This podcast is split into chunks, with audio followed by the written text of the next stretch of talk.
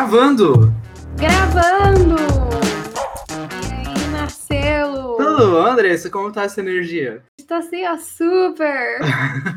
Cheio de energia pra dar e vender. Arrasene, arrasene. Seguinte, semana passada a gente falou sobre inteligência emocional. Foi um podcast super interessante. Se você não ouviu, vá lá escutar. E se você não assistiu e quer assistir também nossas carinhas enquanto a gente fala sobre o assunto, tá no YouTube. Antes da gente começar o tema de hoje, que vai ser uma entrevista com a Andressa, vou entrevistar a Andressa e falando sobre tudo o que aconteceu nessa volta dela de Dubai pro Brasil. Porém, antes de começarmos, vamos às apresentações. Andressa, fale de você. Meu nome é Andressa Cagiano, pra quem não me conhece, eu tenho um canal no YouTube chamado Não Perturbe, você me encontra no Instagram como arroba canal Não Perturbe, no Twitter como arroba Não Perturbe, se você quiser me mandar um e-mail, é nãoperturbeblog.gmail.com Eu era comissária da Emirates, não sou mais. É, recentemente voltei ao Brasil, acho que faz o quê? Uma semana e um pouquinho, e agora estou, eu vou falar, desempregada, mas não sem trabalho. Nossa senhora, ela trabalha pra caramba. Vamos falar sobre isso também hoje. Eu sou Marcelo Bueno, da página O Era o. Você me encontra em todas as redes sociais com este arroba, O Era. E se você quiser mandar um e-mail pra gente, onde a gente responde os e-mails que vocês mandam pra gente com dúvidas, questionamentos e elogios, a gente responde todo final de podcast para o e-mail canal Code Share. É, você sempre fala, não entendi. canalcodeshare.gmail.com, gente. Pode mandar pra gente e a gente responde. A gente responde também, como o Marcelo falou, aqui nos episódios para vocês. que mais? A gente tem a página no. ah, tem no Instagram também. Tem o Instagram também, que é também canal Code Share. Então, se vocês quiserem seguir, a gente posta lá sempre que sai um episódio novo. Então, às vezes pode ser que a gente escape uma semana, pode ser que aconteça, mas não é o nosso intuito. Então, todo, todo, todo dia, todo dia, ó, toda semana, que dia? Quarta-feira, às Que 5 horas? da tarde. 5 da tarde, às 5 da tarde. Todas as quartas, 5 da tarde, sai podcast novo. Se não sair, a gente avisa lá no Instagram. Exatamente. Então vamos começar sobre esse assunto polêmico que todo mundo quer saber dessa sua volta para o Brasil. Então eu vou começar perguntando do momento que você recebeu a notícia de que você não estaria mais trabalhando lá em Dubai e teria que reorganizar toda a sua vida. Como você reagiu a esta informação? Vamos começar por aí. Olha, eu acho que foi. É difícil dizer assim, porque foi um. Obviamente foi um baque, né? Mas eu acho que tem- a gente tem que dar um pouquinho de, de uma contextualização aí, né? A empresa começou mandando embora pessoas que ainda estavam em treinamento. Então, isso significa que eu já esperava que isso pudesse acontecer, porque a gente não sabia quem eles iam mandar embora, quantas pessoas eles iam mandar embora, mas a gente imaginou que estava chegando, né? Quando eles começaram a mandar os e-mails, eu imaginei que isso poderia acontecer. Então, eu já meio que comecei a me preparar para que isso fosse uma realidade. Quando o e-mail chegou, eu já tinha tido todo esse processo de, de aceitação. Porque eu falei, se eu esperar que o e-mail chegue e ele não chegar, melhor para mim. Aquela coisa do prepare-se para o pior. E você lembra do melhor. momento que você recebeu o e-mail, tipo, onde você estava, o que você estava fazendo e tal? Lembro, lembro. Eu lembro que foi assim, eu tava deitada na minha cama, já era tipo nove da noite, né? Porque eles estavam mandando também os e-mails nos horários meio bizarros, assim, sabe? De madrugada e tal. Então eu tava deitada na minha cama, escrevendo, porque eu sempre escrevo antes de dormir, tipo, um diário, enfim. Tava lá escrevendo, sei lá, eu o que que tava escrevendo. E aí o meu celular apitou. E como eles estavam mandando tudo por e-mail, tudo que, tudo que a gente levava um susto, né? E a empresa tava, resolveu que eles iam mandar todos os e-mails possíveis e imagináveis naqueles dias, assim. Então, todos os updates de manual e tal, só que eu tava chegando o tempo inteiro. Só que naquela hora, quando meu celular apitou e eu tava deitada na cama, eu falei, gente, chegou. Tenho certeza que é esse e-mail. Aí eu tava escrevendo assim, olhei pro lado, peguei meu celular e vi, né? O nome do e-mail, o assunto do e-mail era Business Update. Que a gente já sabia que quem recebesse esse e-mail era isso, né? Nem abri, nem abri o e-mail, só botei meu celular de novo lá, terminei de escrever o que eu tava escrevendo, e aí eu tinha uma amiga que tava ficando na minha casa comigo, ela tava na, na cozinha, com uma outra amiga nossa que tava visitando a gente naquele dia. Eu já tinha ido pra minha cama dormir, porque eu vou dormir 8 horas da noite, né? Que eu sou uma véia. Aí eu desci e falei, falei, olha, recebi o e-mail. Mas assim, desse jeito, tipo, recebi o e-mail, calma, tranquila. Aí ela começou a chorar, ela veio me abraçou, começou a chorar. E eu falei, tá bem, né? Tipo, a gente já sabia que isso poderia acontecer. Ela, ah, você tá bem, tá, não sei o que. Eu falei, tô, estranhamente, estou bem. E você, tipo, dormiu normal naquela noite, assim, de boas? Então, eu voltei pro meu quarto tal, e fiquei meio que, né, com aquilo na cabeça, porque eu tinha aqui numa. Eu teria aqui no dia seguinte, numa reunião à tarde, para receber o meu envelope, para alguém me explicar o que ia acontecer e coisas desse tipo, né? Então, naquele dia eu peguei, deitei na minha cama de novo, comecei a pensar em tudo que eu teria que resolver. Eu já tinha como eu já tava esperando, porque, né, foi o que eu falei, já tava me preparando para caso isso acontecesse, a maioria das coisas que eu deveria fazer naquele momento já estavam encaminhadas. Então eu já tinha feito o update do meu currículo, eu já tinha começado a arrumar o meu LinkedIn, eu já tinha baixado todos os meus olerites do portal, tipo, todos os meus elogios, tudo isso eu já tinha feito, já tava feito. Então não tinha nada para me preocupar naquele momento exatamente, né? Aí eu voltei pro meu quarto e tal. Depois de um certo tempo, assim, vai, uma meia hora, eu comecei a pensar, tipo, no que realmente iria mudar, né? E aí, eu, é, para quem não sabe, o meu destino favorito é Nova York. E aí eu comecei a pensar que, meu Deus, eu não vou mais ter a facilidade de ir pra Nova York todo mês. E aí, meu filho, nossa, desabei a chorar, chorava, chorava, chorava, chorava, chorava, chorava, chorava, chorava. Fui pro banheiro, chorava mais um pouco, voltei pra cama, chorava mais um pouco. Aí minha amiga mandou uma mensagem, ai, você quer companhia tal? Eu falei, não, tá tudo bem, mas ela veio do mesmo jeito. Aí eu chorava, chorava, chorava, chorava, aí ela, é porque, tipo, né, calma tal. Aí eu falei, nunca mais vou pra Nova York. Não, aí ela... pra Nova York, esse tá sendo o meu maior problema no momento. Aí ela falou, por que você não vai mais pra Nova York? Você tá morta? Você tá morrendo? Tipo, tem como você ir pra Nova York? Você não precisa ir pra Nova York com a Amy. Então, mas não é a mesma coisa. Eu vou ter que pagar. eu vou ter que... Aí eu comecei umas coisas ridículas, assim, sabe? Eu comecei a falar, meu, eu vou ter que pegar a fila da imigração quando eu estiver no aeroporto. Tipo, umas é todo coisas. um processo, né? É, porque é uma coisa, assim, muito de tripulante, né? A gente não tá acostumado a viajar. Eu acho que eu, eu nunca viajei praticamente como turista, sabe? Assim, pouquíssimas vezes na minha vida eu viajei como turista, porque mesmo quando eu tinha férias, eu vinha pro Brasil, que eu tava sempre viajando mundo afora, quando eu tinha férias eu queria ficar em casa com os meus pais e tudo mais. Então, isso que foi o que me deu, acho que é mais quando virou a chavinha, assim. E me conta uma coisa, do momento que você recebeu o e-mail pro momento de fato de você voltar pro Brasil, quanto tempo você teve? Foram dois meses. Dois meses. É, mas você já tinha noção que seriam esses dois meses ou podia se estender, podia diminuir? Então, é, quando a gente recebeu a carta né, de redundancy, porque é, é uma diferença, é legal a gente explicar isso também. Todo mundo que foi mandado embora da Emirates agora não foi uma demissão, né? Então não foi que eles mandaram a gente embora porque não está, sei lá, dentro do padrão que eles esperam ou porque a gente fez alguma coisa. É literalmente o número de comissários que eles têm para a função é maior do que o que eles precisam ou precisarão num futuro, né, de médio a longo prazo. E aí eles você acaba sendo made redundant, que eles chamam, né? Que é redundante. Então, algumas coisas acabam sendo diferentes. Quando você é demitido, você tem 30 dias de aviso prévio, você recebe, né? Normal, sua rescisão e tudo mais. Quando, a gente que foi made redundant, a gente teve 90, né, 90 não, 60 dias de aviso prévio, então dois meses a gente recebeu, então, normal. Tipo, o primeiro mês a gente recebeu inteiro, esses 30 dias de aviso prévio. Os próximos 30 dias a gente recebeu 50%. E se a gente tivesse que ficar, porque por conta do Covid, algumas, alguns países estão com as fronteiras fechadas e coisas desse tipo, a gente receberia 25% é, do salário também e poderia ficar na acomodação, enfim, coisas desse tipo. Eu continuaria, e quem morava fora, no meu caso, continuaria recebendo a ajuda de custo custo. Com 25% do salário, que é uma redução muito grande, dá para se manter um mês em Dubai? Sim, se você, né, se você tiver alguma coisa para sobreviver ali, sim. Se não, assim, dá, se você não tiver que pagar acomodação, não tiver que pagar contas e tal. O que, que acontece? Quando você mora na acomodação da empresa, você não paga nada, você só paga, tipo, internet. Agora, quando você mora fora, você tem que pagar tanto o aluguel, né, e as contas. Então, se você a empresa vai pagar a ajuda de custo completa, mesmo que ela pagasse os 25%, a ajuda de custo seria completa, porque é uma coisa à parte. Só que ainda assim, acaba ficando um pouco apertado, realmente. Mas é melhor do que nada, porque a empresa realmente também poderia falar, dane-se. É, é, uma situação atípica, É uma situação né, atípica. Porque... É, mas você sentiu, tipo, muita diferença, porque você mudou a sua vida duas vezes, né? Tipo, você mudou a sua vida do Brasil para Dubai, na ida, no, no início de um sonho.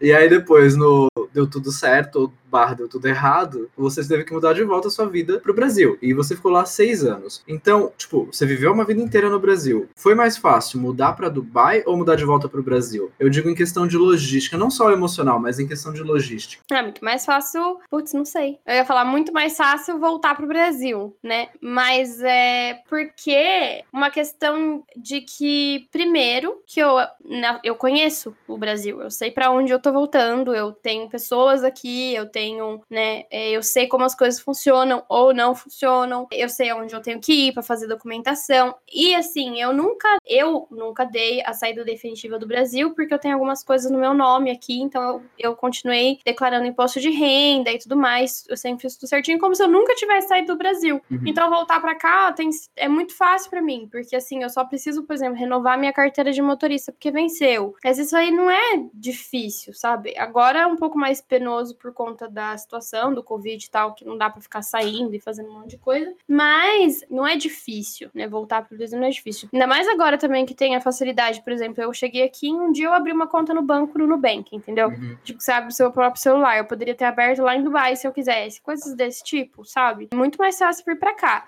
Só que não foi difícil para Dubai também, porque quando a gente chegou lá, a empresa fez tudo pra gente. Então, assim, eu não tive que correr atrás de nada. Já tinha acomodação, a empresa que tira minha, minha identidade, a empresa que vai atrás de tudo. Eu não tive que correr atrás de nada. Então foi, tipo, bem similar, né? Mas e no caso da logística de arrumar o que ia ficar para trás? Então, quando eu tava aqui no Brasil, que eu fui para Dubai, eu tava morando sozinha também. E era o meu primeiro apartamento, eu tinha alugado e eu não ia terminar o contrato, então eu tive que pagar a multa. Também tinha muita coisa, né? Praticamente, praticamente a mesma coisa que aconteceu lá foi o que aconteceu aqui. Eu tinha um monte de móveis, eu tinha é, um monte de roupa, um monte de livro, um monte de coisa. A diferença é que aqui eu consegui deixar muita coisa com os meus pais. Então, por exemplo, quando eles mudaram para essa casa, que é onde eu tô agora, eles trouxeram todos os meus móveis junto com eles. E eles usam tudo. Então, tipo, tem uma edícula aqui em casa que tem a minha cama, meu guarda-roupa, eles montaram, tipo, uma edícula, uma casinha lá embaixo com tudo que era meu. Então eu não tive que correr atrás de vender, de ficar fazendo, tipo, a, a logística de mudar de lá para cá foi muito pior nessa, nessa, nesse quesito, porque eu realmente tive que deixar muita coisa para trás, vender muita coisa por, por, preço mais barato, e enfim, né, essa coisa foi um pouco mais chata. Isso era o que eu mais pensava, assim, quando eu fui é, mandada embora, isso era uma das coisas que mais me... Porque o que acontece? O fato de eu ter sido mandada embora e ter que voltar para o Brasil, quando eu recebi a notícia que eu tinha sido mandada embora, a primeira coisa que eu pensei foi: eu não quero voltar para o Brasil, eu quero ficar em Dubai de qualquer jeito. Mas não era porque eu não queria voltar para o Brasil. Naquele momento eu achava que era, mas era porque eu não queria lidar com toda essa dor de cabeça de ter que vender todos os móveis, de ter que falar, gente, já tô aqui, sabe? É muito mais fácil eu mudar aqui dentro de Dubai do que ter que me desfazer de tudo e ir embora. Com o tempo nesses dois meses que foram passando, ficou muito mais claro para mim que não fazia sentido eu ficar em Dubai, sabe? Principalmente pelos motivos pelos quais eu queria ficar. Fazia muito mais sentido vender tudo realmente e vir embora, que foi exatamente o que eu queria fazer depois de um tempo, quando a ideia passou. Eu quis voltar pro Brasil. Não precisava ter voltado pro Brasil, podia ter ido direto para outros lugares, mas eu quis voltar pro Brasil, foi uma escolha. Queria ficar aqui com os meus pais. Trabalhar o desapego e pensar em, tipo, abrir mão de tudo que você tem ali já de cômodo é muito difícil, né? Não é uma decisão fácil, não é uma coisa fácil de se fazer. Não é nem isso, não é a questão do desapego, era a questão de ter que vender, sabe? Tipo, ter que ficar indo atrás e colocar anúncio e falar com as pessoas. Eu sou zero apegada com as coisas. Tipo, se eu tanto que muita coisa eu larguei, literalmente lá. Você conseguiu vender a maior parte das coisas que você precisava vender? Consegui, eu vendi praticamente tudo. De móveis, eu só não, não, não vendi minha cama, não consegui vender a minha cama. E aí eu não consegui vender o meu piano também, mas é porque eu não quis que eu não quis vender pelo preço que a galera queria pagar, entendeu? Mas de resto eu vendi tudo. Vendi sofá, máquina de lavar, geladeira, meu escritório inteiro, cadeira de escritório, a mesa, tal, não sei o que, eu vendi tudo. E o piano piano você trouxe? Não, eu não trouxe nada. Eu trouxe só o que coube nas minhas malas, que a gente podia trazer três malas de 23 quilos, né? E mais uma mala de mão de 7 quilos. Foi isso que eu trouxe, tipo. E os gatos, né? Que eu trouxe meus dois gatos comigo. Mas eu, o que acontece? A minha prima seguiu morando na casa onde a gente morava, porque eu morava com a minha prima numa casa que a gente dividia. E aí eu falei para ela, eu falei, olha, porque assim, eu deixei um monte de coisa, eu deixei um monte de roupa, eu deixei a cama, eu deixei o piano, eu deixei um monte de sapato. Falei para ela, eu falei, olha, se você quiser doar, você doa, se você quiser vender, você vende, tipo, claro que o piano e a cama, eu falei para ela, fica, Se você conseguir vender, ok. Se você não conseguir vender, você vê o que você faz. Mas eu dei pra ela, falei, caí, né? Porque eu não, não, não compensava para mim a dor de cabeça de trazer essas coisas para cá.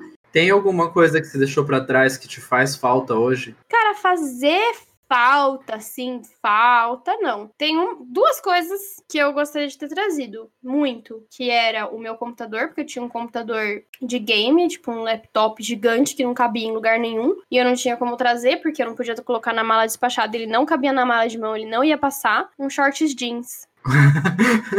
tipo, uma das coisas que pesou para você foi um shorts jeans. Por quê? por quê? Qual a história? Eu tinha dois shorts jeans. E eu não gostava de nenhum dos dois, entendeu? Então, assim, eu tinha eles lá porque eu tinha. Só que em Dubai a gente vive no ar-condicionado, né? Tá sempre no ar-condicionado e tá sempre aqui. Então eu praticamente não usava. Eu usava short jeans quando eu ia pra praia, que era uma vez na vida, outra na morte. E aí, quando eu tava fazendo a minha mala, que eu precisava economizar o peso, eu olhei pro short jeans e falei: Você não vai, querido? Tipo, de todas as coisas que eu tenho pra escolher, você é que não vai, né? Podia ter vindo até, porque até cabia depois no fim. Mas nem pensei. Só que agora que eu tô aqui, principalmente para ficar em casa, me faz muita falta ter um shorts jeans. Então toda vez eu acordo, fico olhando que roupa que eu vou colocar e penso, cadê meu short cadê jeans? E aí, tipo, então assim, mas é, então o computador eu fiquei muito triste de ter deixado para trás, porque eu usava tal, é muito para trabalhar, não sei o que. Eu tenho o meu MacBook Air, mas ele tá dando conta do recado, mas é porque eu também não tô tendo que fazer edição de nada e tudo mais. Então, aquele computador eu sinto, eu fiquei com muito peso na consciência de deixar para trás, mas eu tinha que fazer. Porque mesmo se eu fosse pegar carga, por exemplo, eu não ia poder mandar ele pelo cargo, entendeu? Então eu teria que mandar outras coisas pelo cargo para depois para conseguir levar ele na minha mala de mão, só que ah, não sei, ia ser uma logística muito complicada e eu preferi deixar ele lá. É, mas eu não, não tá me fazendo falta, mas falta mesmo tá fazendo um short jeans, não vou mentir, não. Bom, você tá há pouco tempo no Brasil, mas quais são as grandes diferenças? Eu sei que, tipo, você vinha, passava as férias aqui e tal, mas agora você está morando de novo no, no Brasil. Quais são as grandes diferenças que você tem sentido, assim, de vivência? Coisas que você sente falta de lá e aqui, ou que você prefere aqui? Olha, eu sinto muita falta de. Porque lá em Dubai eles entregam absolutamente tudo, tudo. Então, sei lá, qualquer coisa que você precise, você pensa, tipo, nossa, piso de tal coisa. Você entra online, compra e no mesmo dia o negócio vai estar na sua casa, sabe assim? Ou no máximo três dias, ou enfim. Tem muitos sites de compra online que entregam, enfim. E tem muito, assim, é normal, tipo, mercado, no mercadinho da esquina, você entra no, no aplicativo, eles entregam. O, a farmácia, assim, eu sei que aqui também tem, só que não é igual, porque lá é muito, é, funciona muito bem, entendeu? É uma coisa muito prática, realmente. Então, se você não quiser sair de casa, você não sai de casa. Você não precisa sair de casa para absolutamente nada, né? Aqui não é assim. Então, tipo, tudo que eu preciso fazer, eu tenho que sair de casa. Isso para mim tá sendo uma adaptação realmente. A segunda coisa são as, as ruas, porque lá em Dubai é tudo reto e as ruas são perfeitas, né? Não tem buraco, não tem nada. Então, quando eu saio de carro com os meus pais ou com a minha irmã, eu lá em Dubai conseguia tranquilamente escrever, por exemplo, conseguia mexer no meu celular, conseguia fazer minhas coisas no carro. Aqui é impossível, não tem como. Não, assim, não que isso seja, sei lá, né? Mas é diferente, porque realmente foi uma coisa, foi uma coisa que eu percebi logo nos primeiros dias, né? Eu falei, meu Deus, quanto buraco, porque você anda, principalmente aqui em Campinas, né? Você anda, literalmente, falei, nossa, parece que eu tô nas dunas em Dubai. Tipo, que a gente. Mas é também questão questão de costume realmente, que eu tava muito acostumada lá em Dubai, porque Dubai é uma cidade planejada. Então eu não sei se para quem né, é de Brasília ou conhece Brasília ou Indaiatuba, é tudo muito plano, é tudo muito, né, reto, é tudo muito. E aqui não é. Até mesmo quando eu for, tipo, eu vou correr de manhã, eu tava muito acostumada a correr, né, no meu bairro, que é plano. E aqui tem muita subida e descida. Então, até isso para mim foi uma, uma adaptação. Outra coisa é academia. Porque assim, eu ia, eu ia na academia todos os dias lá. Só que você chega na academia, ninguém tá nem aí pra você. Sabe assim? Você vai, faz o que você quiser. Entra, ninguém fala com você praticamente e você vai embora. Aí eu comecei numa academia aqui, que eu não sei quantos professores essa academia tem, mas toda vez que eu vou nessa academia, vem alguém diferente falar comigo. Oi, tudo bem? Você é nova aqui? Você precisa de ajuda? É, você quer montar um treino? Você quer não sei... Não existe isso. Lá, pelo menos menos na academia que eu ia, não vinha ninguém. Aqui é muito comum, né? Eu lembrei depois que quando eu comecei a ir na academia aqui, você sempre passa com o professor e ele faz aquele treininho, né? Tipo A mais B, não sei o que, que você, de, tipo, treino A é perna. Treino... Lá não tem isso, e aqui tem. Então, assim, às vezes eu quero chegar na academia e fazer minhas coisas, porque eu sou muito antissocial. E aí todo mundo vem falar comigo e eu tenho, não, tá tudo bem, não, tá tudo bem, não, tá tudo bem.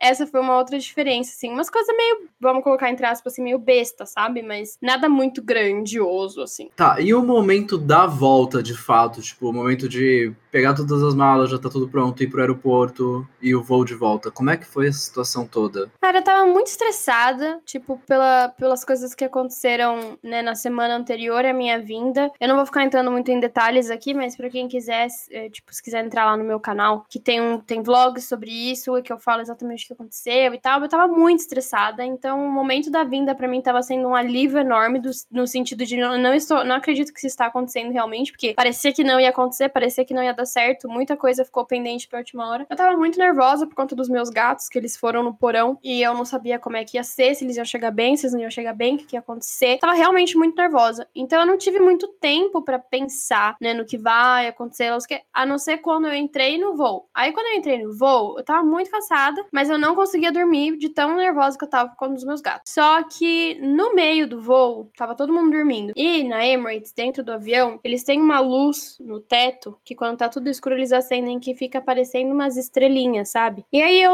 eu abri o olho e eu vi as estrelinhas e eu lembrei que na ida pro, pra Dubai, né, quando eu fui a primeira vez, eu tava muito mal, muito mal mesmo, porque assim, eu tava com muito medo, eu tinha deixado, né, um namorado que eu tinha aqui de seis anos, né, muita coisa tinha, tinha que ser muito mais para trás. Porque assim, voltar de Dubai para cá foram seis anos, é muito tempo, é. Mas eu fui para lá com 22 anos. Tipo, é muito mais coisa que eu deixei aqui. É um, é um processo muito mais difícil você se desligar das pessoas aqui e ir pra lá do que o contrário. Eu tava muito mal e eu lembro que no, no voo da ida foi nessa hora que eu vi as estrelinhas que eu falei, meu Deus, olha que legal, olha que bonito. Tipo, enfim, aquilo meio que me confortou. E na hora da volta, quando eu vi as estrelinhas, eu comecei a lembrar de tudo que eu tinha sentido na época que eu fui, tudo que aconteceu e tal. E aí eu comecei a chorar copiosamente no voo. Ai, tipo... gente, que pesado, que coisa triste. Aí eu chorava, chorava, chorava, chorava. tipo, foi ali que foi realmente o fim de um ciclo para mim, sabe? Que foi. Eu tive alguns desses momentos antes, quando eu falei tchau para algumas amigas que ficaram lá, tipo a Marida, que era muito minha amiga tal, que é muito minha amiga, mas assim, né? Pessoa que eu via sempre. Mas não foi que nem naquele momento. Naquele momento foi um tipo, caralho, o que, que vai acontecer da minha vida agora? Sabe assim? Eu nunca, nunca, nunca tive um momento na minha vida desse jeito. Eu sempre terminei um ciclo já engatada no próximo, sabe? Sim.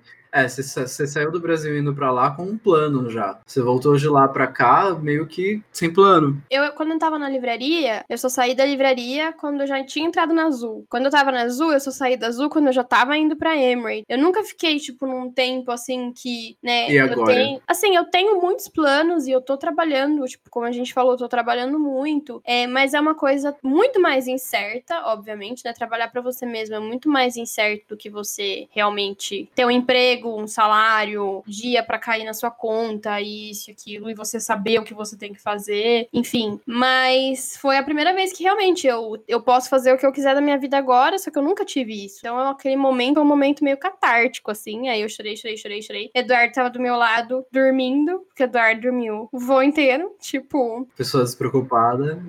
Despreocupadíssimo com isso. E eu, assim, tipo, aí ele acordou tal, já tinha passado. Aí ele aí foi pra ele ai, nossa, chorei tanto Agora? aí eu, é. Aí, mas, tem hora aí, certa pra isso, Eduardo? Não é, tem. Daí eu Daí eu falei, mas ai, tô nervosa com os meus gatos. Aí voltei a ficar nervosa com os meus gatos. Tipo, aí a gente foi jogando, sabe? Porque o, dentro da Emirates, do avião, tem uns joguinhos no entretenimento ali de bordo. Você consegue compartilhar as telas e jogar junto com outras pessoas. Aí a gente foi se distraindo, porque meu voo é, não acaba. O voo não acaba. E eu realmente tava nervosa por conta dos meus gatos. Então teve só esse momento, mas quando eu cheguei em casa, eu tava muito feliz de estar em casa também, de, de ter passado por tudo isso. Meus gatos chegaram super bem, graças a Deus. Estar em casa foi muito, foi um alívio, sabe? Foi um tipo, ok, agora eu posso descansar um pouco é, e depois eu ver, eu decido o que eu vou fazer. Nesse momento eu vou aproveitar que estou aqui. Eu já sei a resposta dessa pergunta, mas eu vou ter que perguntar porque eu tenho certeza que tem gente ouvindo a gente que vai estar tá se perguntando essa mesma coisa. Eu sei que você já respondeu essa pergunta mil vezes, então me perdoa. Mas, Andressa, você pretende voltar a voar na Emirates ou em qualquer outro lugar assim que possível? Quando você vai voltar? Não, eu pretendo abrir uma companhia aérea. O quê? All the Bosch. Se a gente fala, as pessoas são capazes de acreditar. É capaz de acreditar. Já manda o currículo. Não mandem, gente. É brincadeira. Nossa, gente. Não, ó, exatamente como eu falei, né? Esse momento, assim, eu já tinha decidido isso antes, porque desde que eu fiquei lá em Dubai esperando o estudo acontecer, esperando o momento para eu vir embora, eu já estava encaminhando as coisas que eu ia realmente fazer, né? Tanto aqui ou em qualquer lugar que eu fosse, que eu, né, que eu vá. Mas eu já tinha decidido então que não, eu não tenho mais vontade de voltar para aviação. O momento que eu, né, que aconteceu isso lá no avião, foi o momento que foi realmente o, sabe, bater o martelo para mim assim, porque cara, eu sei que é muito difícil para as pessoas entenderem isso, eu sei que é. Eu entendo que do ponto de vista dela delas, da perspectiva delas, elas não conseguem entender. Mas para pessoas que já voaram, ou você, por exemplo, tá na aviação há tantos anos quanto eu estive, não faz sentido para mim voltar para aviação ou em outra empresa, ou até mesmo na Emirates, porque assim, a Emirates não deu um, uma opção pra gente de ah, quando a gente voltar a recontratar, se a gente voltar a recontratar, quando a gente voltar a recontratar, né? A gente não sabe quando isso vai acontecer, da gente voltar, né? Vocês serão os primeiros a serem chamados. Isso não existiu. O que eles falaram é: se você vocês quiserem tentar entrar de novo, vocês podem fazer o processo seletivo. Só que assim, cara, eu fiquei seis anos na Emirates, três anos na Econômica, depois três anos na Business. Eu já tava, tipo, partindo pra um, pra um momento que eu poderia conseguir um upgrade de novo quando eles fizessem, então já estaria indo pra primeira classe, para fazer todo o processo seletivo de novo, para entrar na Econômica de novo, para ficar, sabe Deus, quantos anos na Econômica de novo, para depois ir passar, fazer tudo que eu já fiz, ou até mesmo, tipo, aqui nas empresas empresas aéreas do Brasil e tal, ter que fazer a mesma coisa, ter que fazer todo o processo seletivo de novo, entrar, fazer todo o treinamento de novo, e aí entrar como auxiliar, tendo, tipo, 10 anos de aviação, sabe? É sendo muito mais velho do que as pessoas que vão entrar como auxiliares, tendo muito mais experiência do que as pessoas que vão entrar como auxiliares. Não faz, tipo, não é o que eu quero pra minha vida. Não é o que eu quero pra minha vida profissional. Para mim não faz sentido eu, eu voltar para trás na minha vida profissional. É, eu entendo totalmente que você tá falando e eu recebo muita pergunta de ué, você não tem vontade de voar na Emirates? Não pensa de voar na Emirates ou voar fora, não sei o quê. Só que, cara, são 10 anos que eu construí aqui já, né? E, por exemplo, a gente tá passando por uma crise agora e não é a primeira crise que a gente vê na aviação e não vai ser a última. Só que esses 10 anos de aviação, de empresa, trazem uma segurança. Então eu sei que chegar em mim numa demissão precisa de muita coisa. Então eu me sinto um pouco mais estabilizado profissionalmente, né? E aí, como, e aí exatamente o que você falou, começar tudo tudo do zero de novo e, tipo, tá rabo de fila numa possível demissão de novo, sabe? São coisas que eu talvez não queira precisar pensar nisso. E outra, eu construí uma comodidade, uma estabilidade, uma estrutura aqui onde eu estou. E aí abrir mão de tudo isso, sem necessidade, porque eu não tenho necessidade real disso, para poder, tipo, voar fora. E assim, é, a gente começou a voar aqui no Brasil provavelmente no mesmo ano, só que quando eu comecei a voar no Brasil, Emirates, Qatar e Etihad não eram empresas que eram faladas então não eram reais possibilidades. Tanto é que é, quando eu comecei a voar aqui no Brasil, acho que nenhuma delas tinha voo direto para o Brasil. Começaram tipo um ano depois ou dois anos depois que eu comecei a voar. Então, se você fosse para lá, ainda assim era difícil você conseguir voltar para o Brasil para ver sua família e tal. Então tinha uma complicação muito maior. E não era um sonho de ninguém. Todo mundo queria voar e pronto. Agora ninguém queria voar fora, voar lá. essa, isso não era uma real possibilidade. Então eu entendo o sonho de todo mundo hoje e eu entendo o fato da galera não conseguir entender que não é uma coisa que eu queira para mim, entendeu? Sim.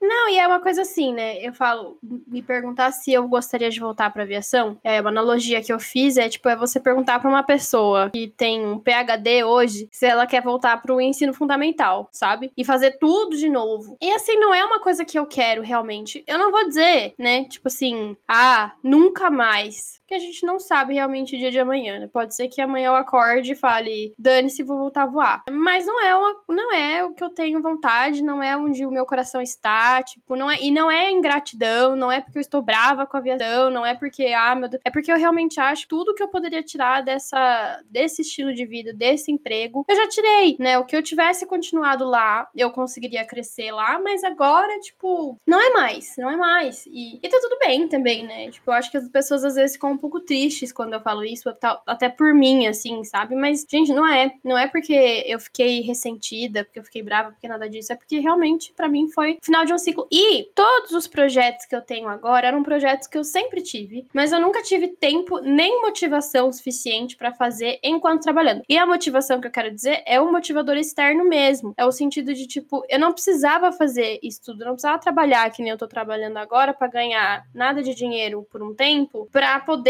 lançar alguma coisa, sabe? Eu não tinha isso, eu tinha um salário no final do mês muito alto, muito bom, que tipo, pagava todas as minhas contas e sobrava. Eu não tinha para que fazer isso. Então eu acho que a maneira como as coisas aconteceram e elas me impulsionaram para fazer coisas que eu realmente sempre quis fazer também, foi é, é muito satisfatório ver a, a, maneira como as coisas acontecem, sabe? Como os ciclos se encerram. Então eu realmente não tenho pretensão nenhuma assim de, de voltar para aviação. Eu, eu mas eu também acho que eu não seria a pessoa que eu sou hoje, a profissional que eu sou hoje, se eu não tivesse todas essas experiências. Uma área que talvez eu voltasse para aviação, né, seria se eu conseguisse entrar na parte de seleção de companhias aéreas e tal, dentro da parte de RH, mas voar realmente já não é para mim. Tá sentindo falta qualquer coisa relacionada ao voo? Eu não tô sentindo falta. Tipo, claro, eu acho assim, a gente se acostuma muito a um estilo de vida, né, que isso é uma coisa que eu também sempre falo, quem me acompanha há mais tempo já deve ter ouvido. A aviação não é um trabalho, é um estilo de vida. Porque tudo gira ao redor da sua escala, do tempo que você tem, quando você vai voar, quando você vai estar em casa, para onde você vai, as compras do supermercado que você vai fazer, tudo, tudo, tudo depende da sua escala. Eu já tava, né, num período da aviação assim na minha vida, que já não era aquela coisa também de,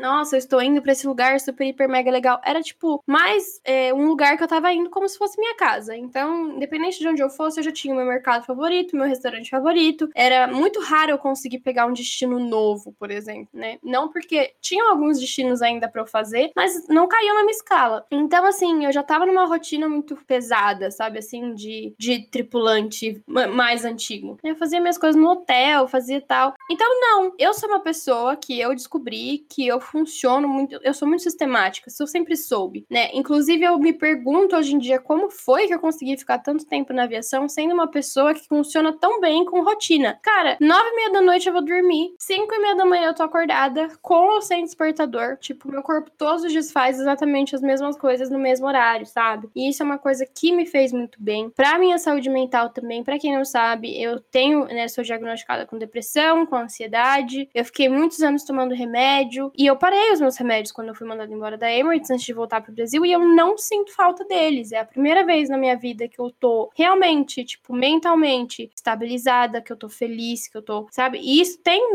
uma parte fisiológica muito forte por trás, que é essa questão biológica de dormir, acordar todo dia no mesmo horário, comer sempre, né? Tipo, é... é... esse é o peso da aviação que a gente não costuma falar, né? Que é uma habituação que a gente, a gente tem que se habituar a esse tipo de coisa. Bom, esse ano, por causa da pandemia, tá todo mundo voando bem menos, né? Essa é a realidade. E uma conclusão que eu acho que todo mundo chegou é: a gente. Acho que você falou isso, eu não tenho certeza. Mas a gente estava acostumado a operar cansado, né? A gente tá acostumado a viver cansado. Sim. E aí é estranho agora você não precisar estar cansado o tempo todo e fazer tudo do, da mesma forma, entendeu? É, é diferente. É, porque assim, não é natural, né? A aviação ela não é natural pro nosso corpo. As pessoas perguntam, ah, você se acostuma com, os, né, com a mudança de fuso, você se acostuma a trabalhar de noite. É diferente. Uma pessoa que trabalha sempre noturno, ela tem uma mudança de, de é, padrão, né? Então ela dorme de manhã, ela trabalha à noite. Na aviação não existe isso. Às vezes você trabalha à noite, às vezes você trabalha de manhã. É sempre uma troca. Você tá sempre cansado. Cara, eu, acha para mim um comissário que não está sempre cansado tipo, e eu te dou, sei lá, um prêmio. Porque a gente tá sempre cansado. E não é que o nosso corpo acostuma, a gente acostuma a trabalhar, operar cansado. Exatamente isso. Você vai acostumando a puxar o seu corpo cada vez mais. Quando você acha que você não vai aguentar mais, você aguenta. E aí você vai se puxando mais e vai se puxando mais. E obviamente que isso vai ter consequências a longo prazo, sejam físicas, sejam mentais. Eu acho que num certo nível, todos os tripulantes têm alguma coisinha, sabe assim? É algum incômodo, alguma coisa que poderia melhorar. Então, para mim, realmente, eu não sinto falta de voar. Eu gostava muito do trabalho, sempre gostei muito do trabalho dentro do avião. Eu gosto de lidar com atendimento ao cliente, tanto que os meus cursos e tudo que eu tô fazendo são voltados para essa área. Mas acordar de madrugada, ficar trabalhando tipo longas horas, dentro de um ambiente pressurizado, o cansaço, a falta de tempo, é, ou sentir que eu não tinha tempo, essa coisa de você ter que realmente se puxar o tempo inteiro para fazer o mínimo, né? De comer, tomar banho, não sei o quê, porque você tá sempre tão exausto, eu não sinto falta disso. Não sinto, cara. Não sinto. Uh, você se sentiu de alguma forma injusti injustiçada com a demissão? É difícil dizer, porque assim, eles não falaram por que, que eles mandaram as pessoas embora. Eles não deram um, um padrão, eles não deram um. Como que chama, Marcelo? Motivo? É, não motivo, eles não deram, tipo. Um critério. A, é, os critérios pelos quais eles estavam mandando embora. Então, pessoas que tinham alto número de faltas, pessoas que tinham, sei lá, warnings, pessoas que tinham reclamação, não deram isso. Né? Não, e assim, e não dá pra gente pegar todo mundo, todo mundo que, que a gente conhece, não tem coisas em comum, sabe? Não tem aquele fator em comum. Tem gente que tem um monte de coisa, tem gente que não tem nada. No meu caso, eu tive muitas licenças realmente por conta, né, do, do, da minha depressão, da minha ansiedade. Eu tive eu rompi meu, o ligamento do meu pulso, então eu fiquei sem voar um tempo. Então, assim, eu nunca tive problema nenhum de performance, muito pelo contrário, eu sempre tive muitos elogios, já tive prêmios e coisas e tal, mas eu tive bastante atestado. Era um atestado, né? Eu nunca faltei sem atestado, nunca tive falta, nunca tive nada. Eu não tinha nenhum warning naquele momento. Mas, cara, é que era o que eu sempre pensava. Se eles têm que mandar um número X de pessoas embora, eles vão pegar e eu tenho um monte de falta, mesmo com atestado, e uma, e uma pessoa que não tem, é só eu que vou ser mandada embora, sabe? Agora, muita gente, muita gente foi mandada embora sem ter nada. São pessoas que não tinham faltas, não tinham nada, e elas foram mandadas. E tem muita gente que tem coisas, tem muitas faltas, tem warnings, e elas continuam empregadas. Então, é difícil mensurar o que foi que aconteceu, como foi que eles escolheram as pessoas. Agora, até aí, me senti injustiçada, cara, tipo, sei lá, foram 9 mil pessoas, sabe? Quem sou eu no meio Sim. desse povo para falar que eu deveria ter ficado, tipo.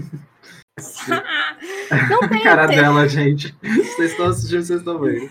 É porque assim, eu não tenho tempo para isso. Tipo, isso não vai me levar a lugar nenhum, sabe? Ficar pensando se, ah, porque.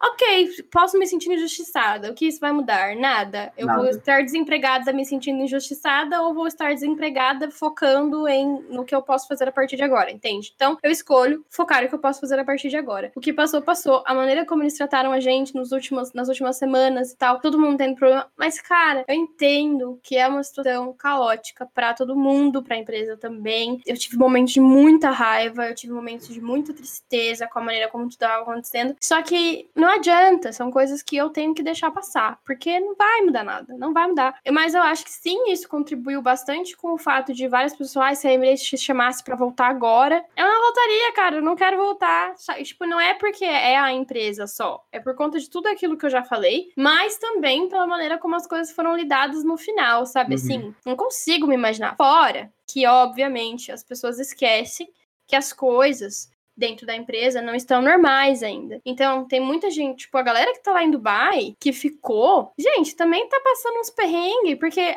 o salário deles também tá, né? Reduzido. É 50% do salário base, não é um décimo do seu salário. Sabe o que é isso? É muita, é tipo, é, é um corte muito grande. E é o que, porque a galera não tá voando. Então, você recebe 50% do seu salário base, tipo, é nada. para quem não mora na acomodação, isso é praticamente impossível. Tanto que agora eles abriram a licença não remunerada e muito muita gente pegou, porque não tem como ficar em Dubai, é muito caro, é muito caro. É, tendo passado por tudo isso, a ida, a volta, toda essa história lá, é, se pudesse voltar no tempo, você faria tudo de novo, mesmo sabendo que você passaria por esse final desse jeito? Cara, sim. Assim, eu não acho que, que isso tenha invalidado toda a minha experiência lá, né? Não tem como a gente pegar um, uma situação isolada e, e colocar ela como um parâmetro para tudo que aconteceu na nossa vida, né? Eu acho que com certeza isso me trouxe coisas maravilhosas maravilhosas, né? Eu cresci muito, eu aprendi muito, eu com certeza voltei uma pessoa completamente diferente da pessoa que eu fui, o que é natural, porque, né, cresci muito. Eu acho que principalmente nesse momento aí dos 20 anos, né, entre os 20 e 30 anos, é o momento que a gente tá se definindo como indivíduo e estar ali foi, foi primordial para mim, pra eu saber a pessoa que eu gostaria de ser, pra ser essa pessoa que eu sou agora. É difícil dizer para você se eu tivesse essa oportunidade realmente, alguém chegasse para mim e falasse: Você quer voltar a fazer tudo de novo? Eu não sei dizer. Porque tem muita coisa que eu faria diferente, muita. Uhum. Não dentro da aviação, não dentro da Emirates, mas da, minha vida realmente que aconteceu lá. Tem muita coisa que eu faria diferente. Só que a experiência da aviação em si, a experiência da Emirates em si, a experiência de ter saído do Brasil e ido para Dubai, cara, nada, nada paga isso, nada substituiria isso, sabe assim? Eu não consigo me imaginar em nenhum outro lugar nesses últimos seis anos da minha vida. Não existe um, um e se. Sim. Ah, e se eu tivesse ficado no Brasil? Sei lá. E pra quem quer começar a voar agora, que pra quem quer começar a voar e aí fica pensando, meu Deus, será que eu vou nacional, será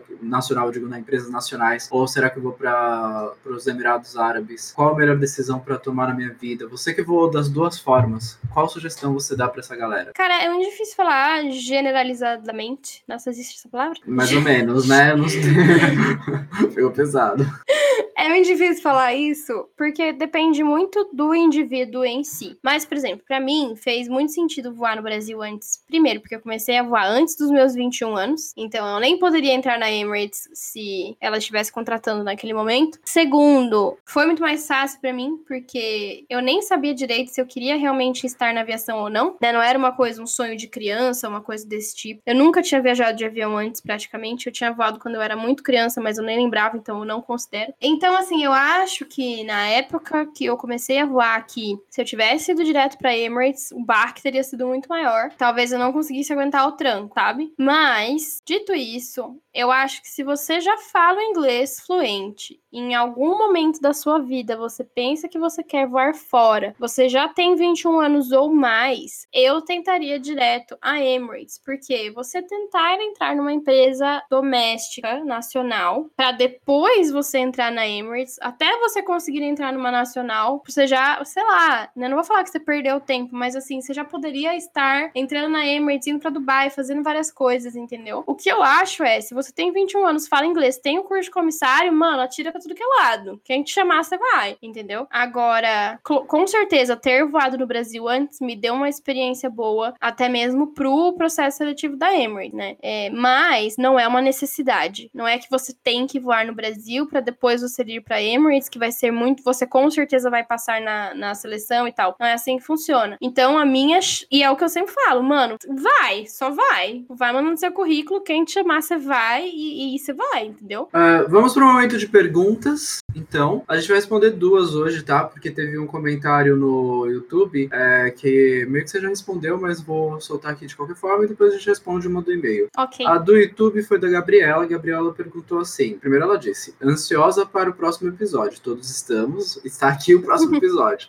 Já tenho uma pergunta. Há muita burocracia no Brasil para a repatriação? Não, não teve. É porque, na verdade, eu não entrei como repatriada, né? No caso, porque eu nunca tinha dado saída definitiva do Brasil. Cara, e sim, eu, tava, eu não sei dizer, né? Porque não existe um padrão. Eu cheguei aqui, eles não passaram nem minha mala no raio-x. Nunca, não tive que lidar com a alfândega, zero. Eles me levaram direto pros veterinários por causa dos meus gatos. Então, assim, eu não tive que dar papel de nada, eu não tive que falar nada, eu não tive que comprovar nada. Tipo, mesmo porque eu não tinha nada mais na minha bolsa, nas minhas malas, além de roupa, isso e aquilo. O que seria burocrático, caso você quisesse, né, trazer dinheiro para o Brasil, por exemplo, que você ganhou lá fora? Daí você precisaria de, de né, da sua saída definitiva, você precisaria de um papel da embaixada lá. Eu não sei direito como funciona, porque eu não fui atrás de nada disso. A maior parte dos comissários que acabam indo para lá, eles, eles dão saída definitiva aqui, não, né? Acho que a maioria dá. Sério? A maioria dá, por, justamente por causa disso. Porque daí, quando você quer voltar, você não precisa precisa, porque se você não deu e você quer entrar com mais de, acho que é 100 mil reais, 10 mil reais, ai, gente, não lembro agora o, eu precisaria o ver o valor, mas assim, um valor X que você quer trazer para cá, se você não deu a saída definitiva, você vai ter que declarar e você vai pagar imposto em cima de todo esse dinheiro que você ganhou. Imagina se eu tivesse que trazer para cá, né, esse dinheiro e aí eu ter que pagar tudo isso dos seis anos que eu fiquei, eu ia perder muito dinheiro pagando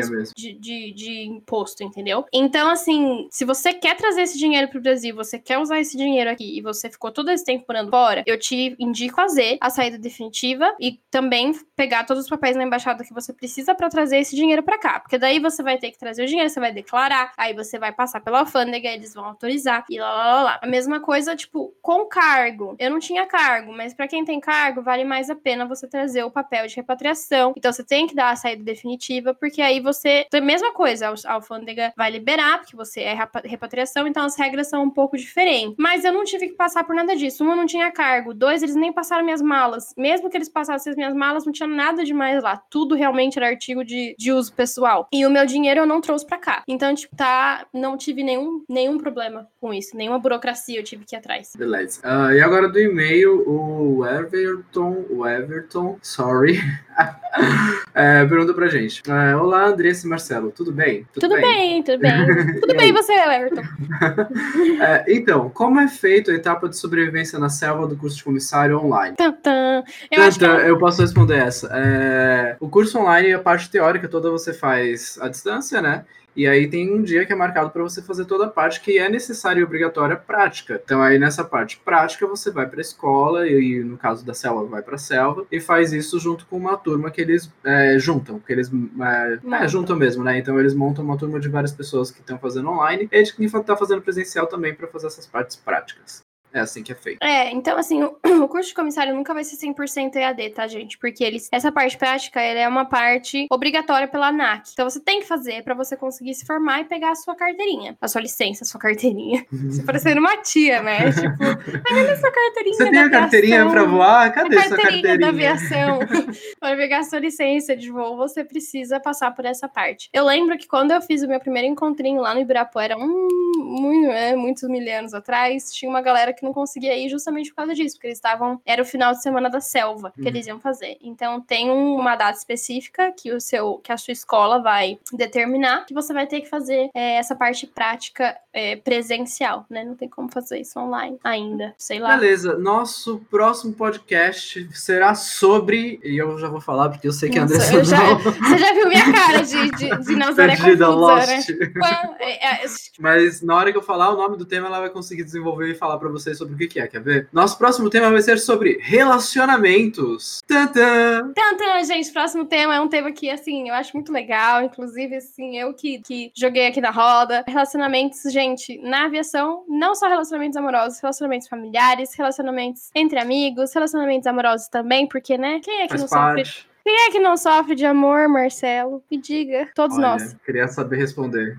Queria saber responder. Queria não sofrer. Nisso a gente também vai falar um pouquinho sobre conciliar, né, as coisas que você quer fazer na vida. Então, tipo, faculdade, cursos extras, essas coisas, academia. É possível? Não é possível? É possível no, no, nas empresas nacionais? É impossível nas empresas dos Emirados Árabes? Tudo isso no próximo podcast da semana que vem, que vai ser... Quarta-feira. Que horas? 17 horas. Arrasou, é isso aí.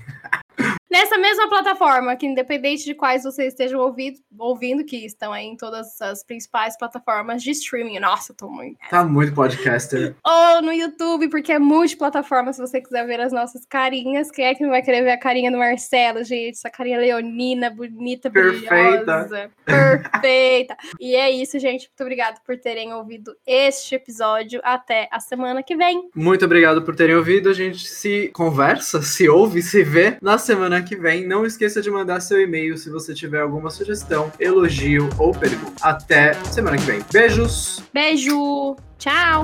Tchau!